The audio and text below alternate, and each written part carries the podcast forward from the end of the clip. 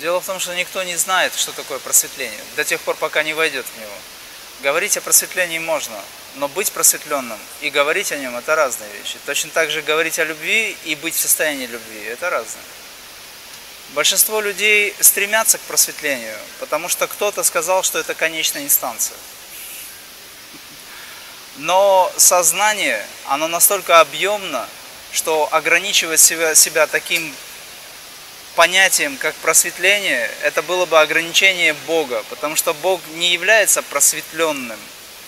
Бог является, Творец является Творцом, безграничное нечто, что мы называем Богом. Оно всегда самосовершенствуется не потому, что оно нуждается в совершенствовании, а потому что оно само в себе всегда видоизменяется и всегда новое, всегда новое и новое, всегда вечно, извечно новое. Это объяснить очень сложно. Но людям, конечно, хочется достичь просветления, чтобы об этом все знали. Ну вот вопрос-то и в этом. Очень много людей сейчас в интернете заявляют, что они просветленные. Как понять обычному человеку, где просветленный?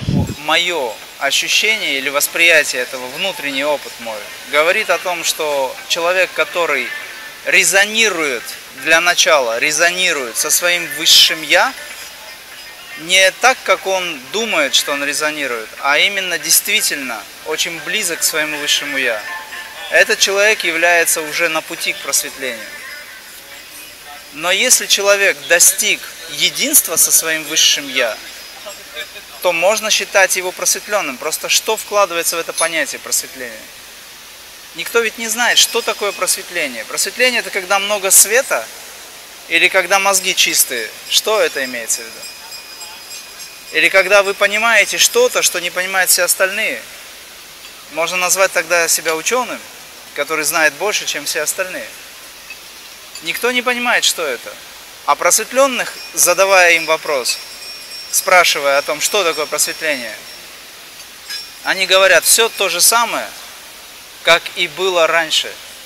Как колол дрова, так и колю. Поэтому это все очень... Это игры ума, это игры разума. Нужно уходить от этого как можно дальше.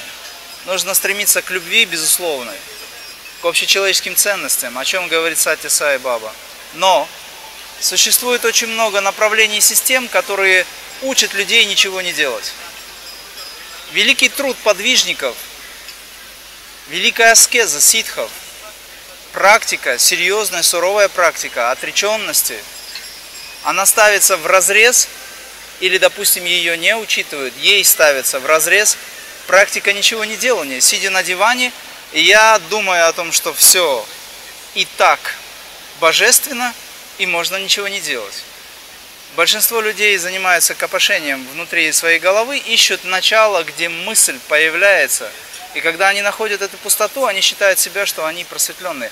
Есть очень много направлений, где люди сидят в залах, и вызываются один, второй, третий и пытаются людям объяснить, сконцентрируйтесь, подумайте, откуда возникает мысль. Я думаю, откуда она возникает. Это игра в ум, тем же умом. В реальности я знаю, что йоги говорят о том, что существует пранаяма, которая является королевой йоги. И через пранаяму, настоящую правильную пранаяму, люди отсекают привязанности к пяти органам чувств. Там мысль отсутствует, там ум исчезает. Но сидеть, размышлять о том, что я вот такой вот, практикующий, это тоже мысль. Постепенно надо от нее тоже уходить. Но сидеть в зале или на диване и говорить, что все есть адвайта, это значит просто терять время жизни, потому что адвайта заканчивается, когда у человека заканчиваются деньги и когда ему хочется есть. Где тогда адвайта, если все есть Бог? Почему мы беспокоимся? Адвайта заканчивается, когда у людей возникает боль в теле. Но если все есть Бог, тогда о чем беспокоиться? Это все игры. Это игры, люди тратят время на это. Поэтому я считаю, это не мое мнение, а еще раз говорю, это мой личный опыт. Я просто общаюсь а, с людьми и вижу, что с ними происходит. До первого светофора, как говорят, да? А там начинаются проблемы. Тогда задаешь вопрос, а где же твоя адвайта в этот момент? Почему ты не можешь в этот момент войти в пустоту? Потому что нет наработки. Должны быть практика, самоосознавание и устремленность в этой практике. Это единственное спасение в этой жизни.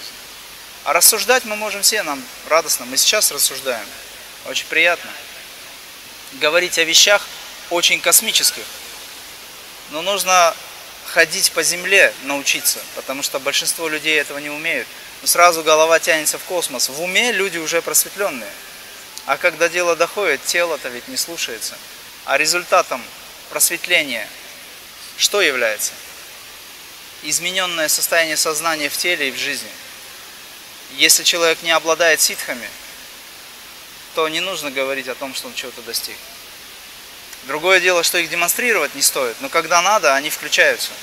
Сам мастер включает то, что необходимо, когда это необходимо. И не демонстрирует это. Но если человек не достиг состояния сверхсознания, проявленное как сверхспособности, то значит этот человек не достиг состояния сверхсознания. Потому что показателем является остановка дыхания, остановка сердца, как минимум правильный взгляд, без каких-либо изменений. То есть это видно все. И если вам говорят, что люди в самадхи, тогда пусть остановят дыхание. Надолго. Настолько, насколько необходимо. Тогда можно сказать, что он в самадхи.